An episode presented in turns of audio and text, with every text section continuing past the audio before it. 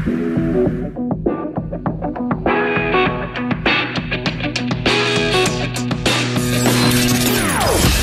opinions bien à elle. Sophie Durocher. Son franc-parler ne laisse personne indifférent. On n'est pas obligé d'être d'accord. Bonjour tout le monde, c'est Sophie Durocher en ce 12 février 2019. Très contente d'être avec vous pour une autre édition dont on n'est pas obligé d'être d'accord. Et vous le savez, au Québec, on aime nos vedettes. Oh mon Dieu, qu'on aime nos vedettes. Puis on aime ça quand nos vedettes nous racontent des histoires sur leur vie de vedette, leur petite vie quotidienne. Mais est-ce que des fois, nos vedettes vont trop dans les détails, puis que ça devire un petit peu dans l'insignifiant. En tout cas, cette idée-là que peut-être parfois les vedettes en disent trop ou avec des formules peut-être un peu trop euh, éculées, cette idée-là, c'est à la base d'un spectacle qui a vraiment fait les beaux jours au Québec. Euh, ça s'appelait le cabaret biodégradable. C'était ceux d'entre nous qui avons pu y assister. C'était absolument hilarant.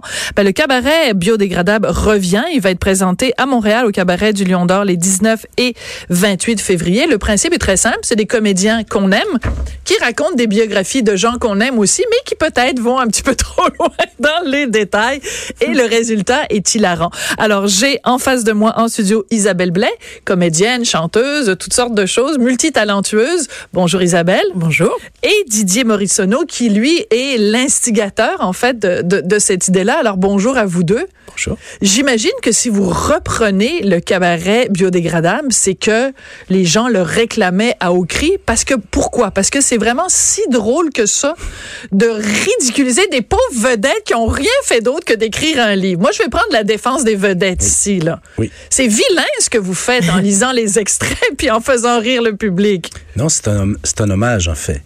Je pense que. Oh, oh, oh, oh, oh. En fait, euh, la matière est là, on la Oui. transforme pas. Donc le ridicule euh, était peut-être déjà présent, hein, ou en tout cas, on le peut-être on le met en lumière. Mais il y a rien de transformé, on lit tel quel. Évidemment, c'est un condensé avec les meilleurs meilleurs moments, les plus croustillants. Et donc, c'est ce qui peut créer un certain ridicule, selon ce qui est raconté. Là, ça dépend, mais c'est évidemment, euh, il n'y a pas de transformation là. Mais, mais c'est important. Isabelle, que vous mentionniez ça parce que euh, vous vous le lisez. C'est sûr que, mettons, vous en mettez un petit peu euh, dans, dans le ton et tout ça, mais c'est important de rappeler ça que c'est comme des vedettes des fois qui font une déclaration dans les journaux puis qu'après disent ah mon Dieu c'est bien effrayant, les gens rient de moi. ouais, mais c'est parce que tu l'as fait la déclaration. Donc c'est un peu le même principe. Et les gens l'ont écrit la biographie, on, on fait juste nous la lire. Oui, c'est ça, parce que dans le fond, euh, on est toujours critiqué hein, quand on fait une sortie publique selon Ouais. euh, comment on était habillé ou euh, ce qu'on a dit en entrevue. Il y a, il y a une différence entre bashing de, de, de dire euh, c'est bien ridicule, t'as l'air d'une vraie folle, euh, et, et, et que de reprendre les mots et avec euh, somme toute euh, une euh, sobriété parce qu'on en- on, on, on ne joue pas à ces personnages-là, on les on les lit avec, euh, comme Didier euh, nous demande souvent, un pince sans rire assez Ouais. sérieusement, en fait. Mais c'est justement, Didier, c'est justement le fait que les biographies soient lues quasiment recto tono. C'est justement ça qui rend ça encore plus drôle. Parce que quand on a, par exemple, quelqu'un qui décrit euh, différents lavements, je me rappelle, il y a quelques années, vous aviez décrit les lavements... euh, André Boucher. les lavements intestinaux. lit, de- oui.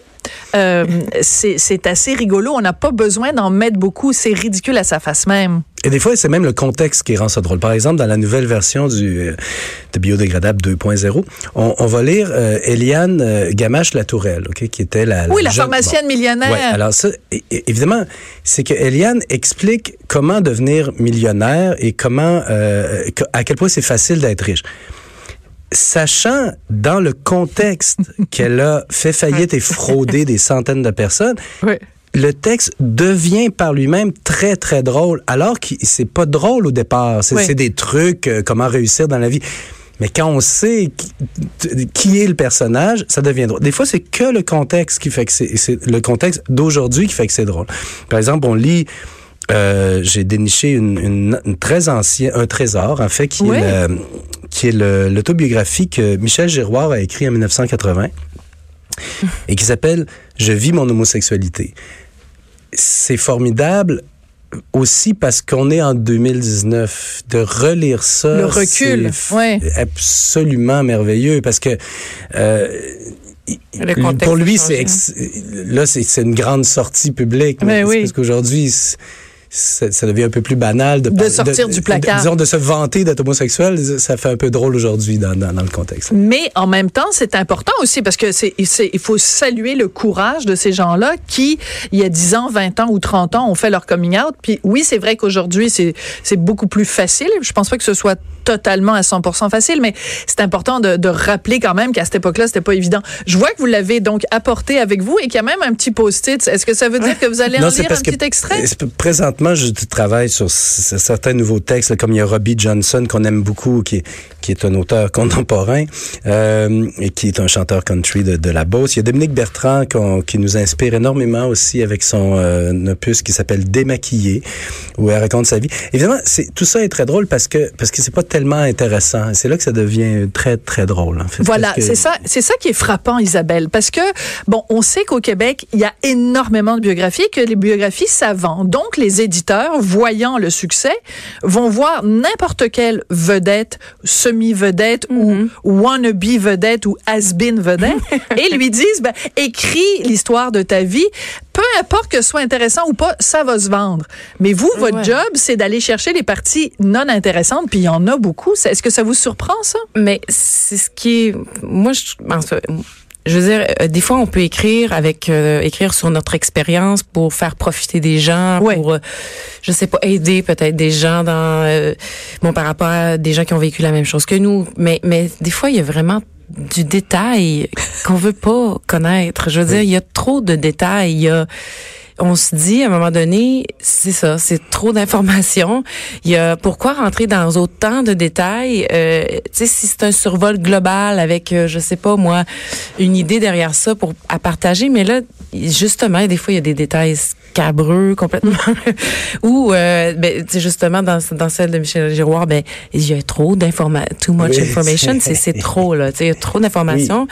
Et c'est, mais on, on est fasciné par ça parce que justement les gens sont avides, on dirait de de connaître euh, euh, dans les moindres détails la vie de leur vedette pour peut-être euh, je sais pas s'identifier mais aussi pour en, en, ri- en rire ou pour Mais, mais c'est parce euh, qu'au Québec, il y a un phénomène aussi, c'est qu'on aime ça que les gens soient vrais. On aime ça que les Ouais. gens, les vedettes soient comme nous autres. Tu sais, on aime ça que Céline, elle nous montre des photos d'elle en coulisses avec son, son, son collant déchiré. Puis là, elle est avec une aiguille puis du fil, puis elle est en train de repriser son collant. On adore Céline quand elle est dans son quotidien. Les gens se sentent plus je proches voudrais revenir ouais, sur quelque chose que dit, Sophie, qui est pas tout à fait exact, que je vais corriger. OK. La plupart de ces livres-là, contrairement à ce qu'on pense, ont été de grands échecs de librairie. Ce n'est- Ce n'est pas vrai que ça vend. Je, je- je corrige. Dominique Michel, ça vend, Ouais. mais pas Dominique Bertrand. Tu comprends? Et euh, on est dans une, indu- une industrie... Jeannette Bertrand, ça vend, Oui. mais pas Dominique Bertrand. Mais la Donc, raison, elle n'a pas le bon prénom puis pas le Non, bon non, nom de famille. Ben, c'est parce que Jeannette, c'est, moi je les ai lus. J'ai Oui. lu Jeannette, j'ai lu Dominique Michel. C'est vraiment intéressant. On parle des carrières immenses. Donc, là. leurs livres ne se retrouvent pas dans le cabaret une chance, Il a biodégradable. absolument aucun OK. angle où on peut rire de ça. Mais faut dire euh, aussi qu'il y a un grand bagage à Ben oui, raconter ben oui. Voilà. euh, C'est ça, c'est ça. Il y a vraiment du matériel. Mais c'est une industrie qui est extrêmement euh, subventionnée, l'industrie de l'édition. Les euh, éditeurs doivent sortir énormément de livres. Et ils arrivent à un point où ils vont sortir n'importe quoi, même en sachant que ça vendra pas. Et là, on se retrouve avec des livres comme ça. Je veux dire, l'autobiographie d'Elisabetta, comment quelqu'un a pu penser que ça allait vendre? Ils en ont pas vendu non plus. Mais d'ailleurs, il faut rappeler qui est Elisabetta parce que, qui, est re- excuse-moi, qui est mais... revenu sur la sur le Oui, devant mais de la scène aujourd'hui. Oui, c'est ça, parce que maintenant, elle fait, elle faisait l'émission euh, euh, à TVA. artiste, je crois. et Oui, oui, elle fait de la peinture maintenant. Oui, c'est ça, ouais. Mais je veux dire, quand elle a écrit son autobiographie, Elle avait 23 était. ans. Oui, mais elle faisait quoi? Explique. Elle avait euh, Elle terminé sixième à Love Story. C'est-à-dire qu'il y avait, il y avait pas d'histoire là. Et elle racontait sa vie au complet qui était euh, ni triste, ni joyeuse. C'est-à-dire que c'est une enfance sans histoire, une adolescence sans ça- Autrement dit, il y avait absolument aucun matériel. Puis Et c'était quoi de croustillant que vous aviez retenu de la Ben, biographie d'Elisabeth? C'est toi qui la lis, Isabelle, Euh, hein, non. Non, est- là, c'est Anaïs Favron qui la lit cette ah, année. ça doit être drôle. C'est, qu'Elisabetta, non, c'était juste pas du tout intéressant. C'est ça qui était drôle. C'est qu'elle racontait, en fait, rien lien, raconter par exemple son processus mental pour arriver à la décision de participer ou pas à Love Story. Mais on s'en tape. Mais complètement, complètement.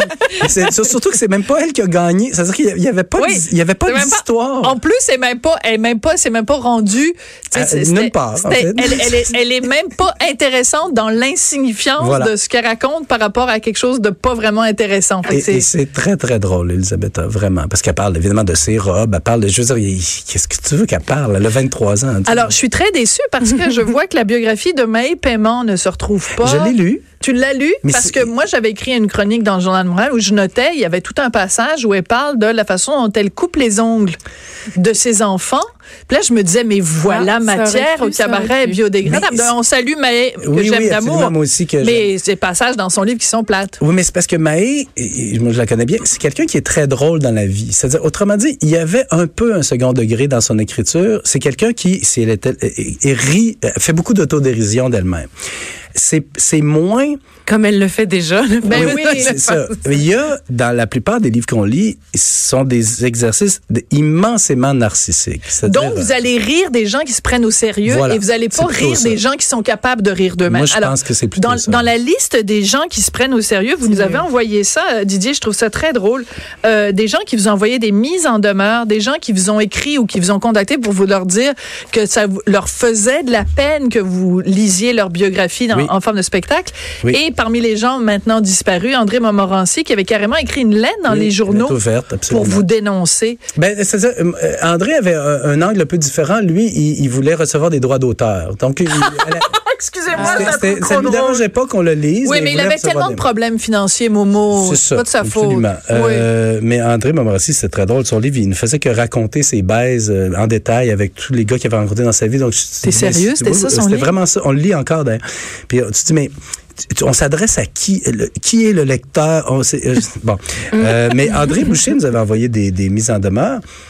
Mais alors, euh, on comprenait pas puisqu'on lisait son propre livre qu'elle avait elle-même publié. Ouais. Donc, euh, on faisait aucune diffamation. Mais qu'est-ce faisait- que ça disait, la mise en demeure? Disait quoi? Ben, Arrêtez parce que. de lire ça- mon livre Oui, qui- mais qui euh, porte- sur, la, sur quelle base légale de dire ça, ça nuit à ma réputation? Mais c'était des choses qu'elle racontait dans son livre. Absolument. D'ailleurs, il n'y a, il y a pas eu de suite à ça, Mais non. évidemment. Mais euh, et puis il y avait Daniel Ouimet aussi qui avait beaucoup de peine qu'on qu'on rit de son père, mais on riait pas de son père. On lisait le chapitre où elle expliquait que son père était complètement euh, euh, fou, puis qui, qui, qui les mettait sur le toit de l'auto quand ils avaient quatre ans, puis leur disait tenez-vous bien, on va descendre la côte.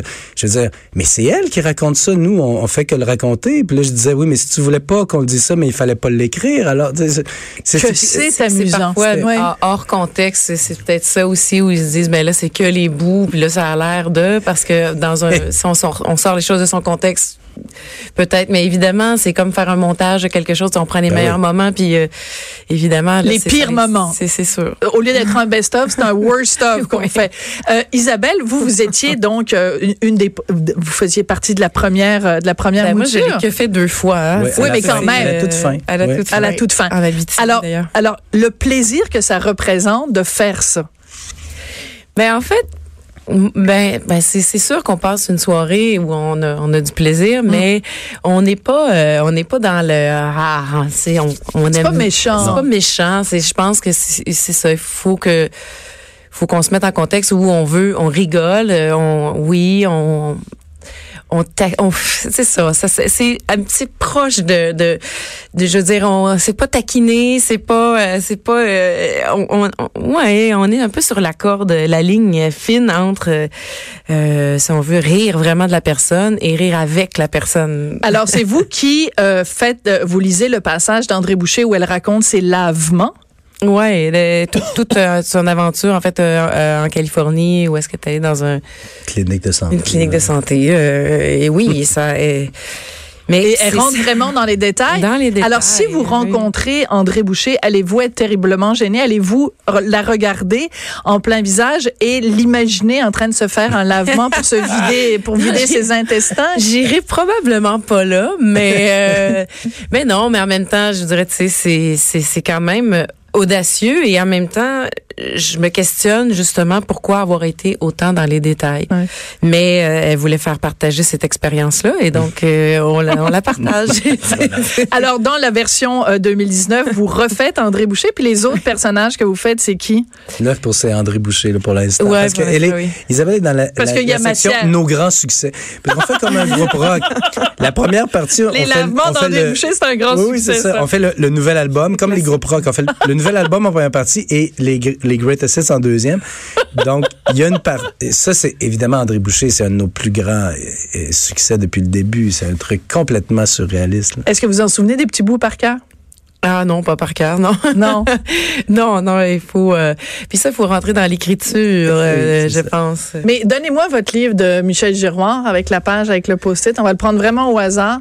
Je voudrais quand même euh, lire un extrait pour... euh, je te le lise? Parce que c'est Oui, lis-le, ça va là, être Didier. difficile à- Ouais.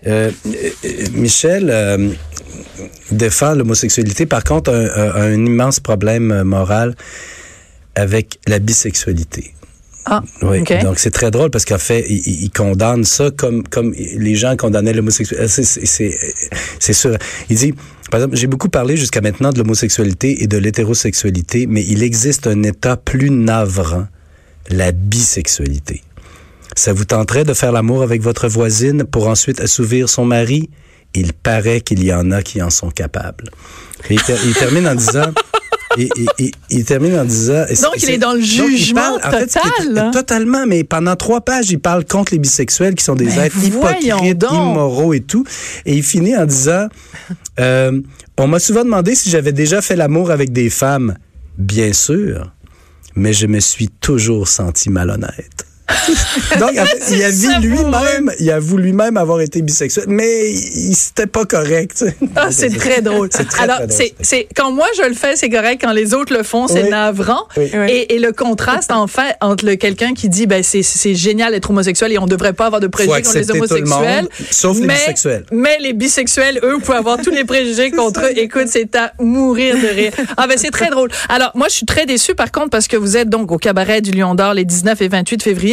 Mais, pour l'instant, vous n'êtes pas capable de nous annoncer des dates ailleurs au Québec. Puis il y a plein de gens qui nous écoutent, Oui. qui sont en Abitibi, qui sont à Québec. Alors, on a un site web merveilleux, le cabaretbiodégradable.com, où là, on va annoncer toutes nos dates euh, ce printemps et l'automne prochain. Et oui, on va aller à Québec, c'est certain. Et oui, on va revenir à Montréal, c'est certain. Et Puis on en va peut-être Abitibi? en Abitibi, parce qu'on va toujours en Abitibi, on va toujours en Gaspésie, on se promène quand même. Alors, pour tous les, les, les classiques comme les lavements d'André Boucher et euh, toutes euh, les, les, les nouveautés, Elisabetta et compagnie, c'est c'est super. Eh, merci beaucoup de nous avoir euh, mis euh, en appétit avec ces, ces, biographies, euh, en effet, assez, assez risibles.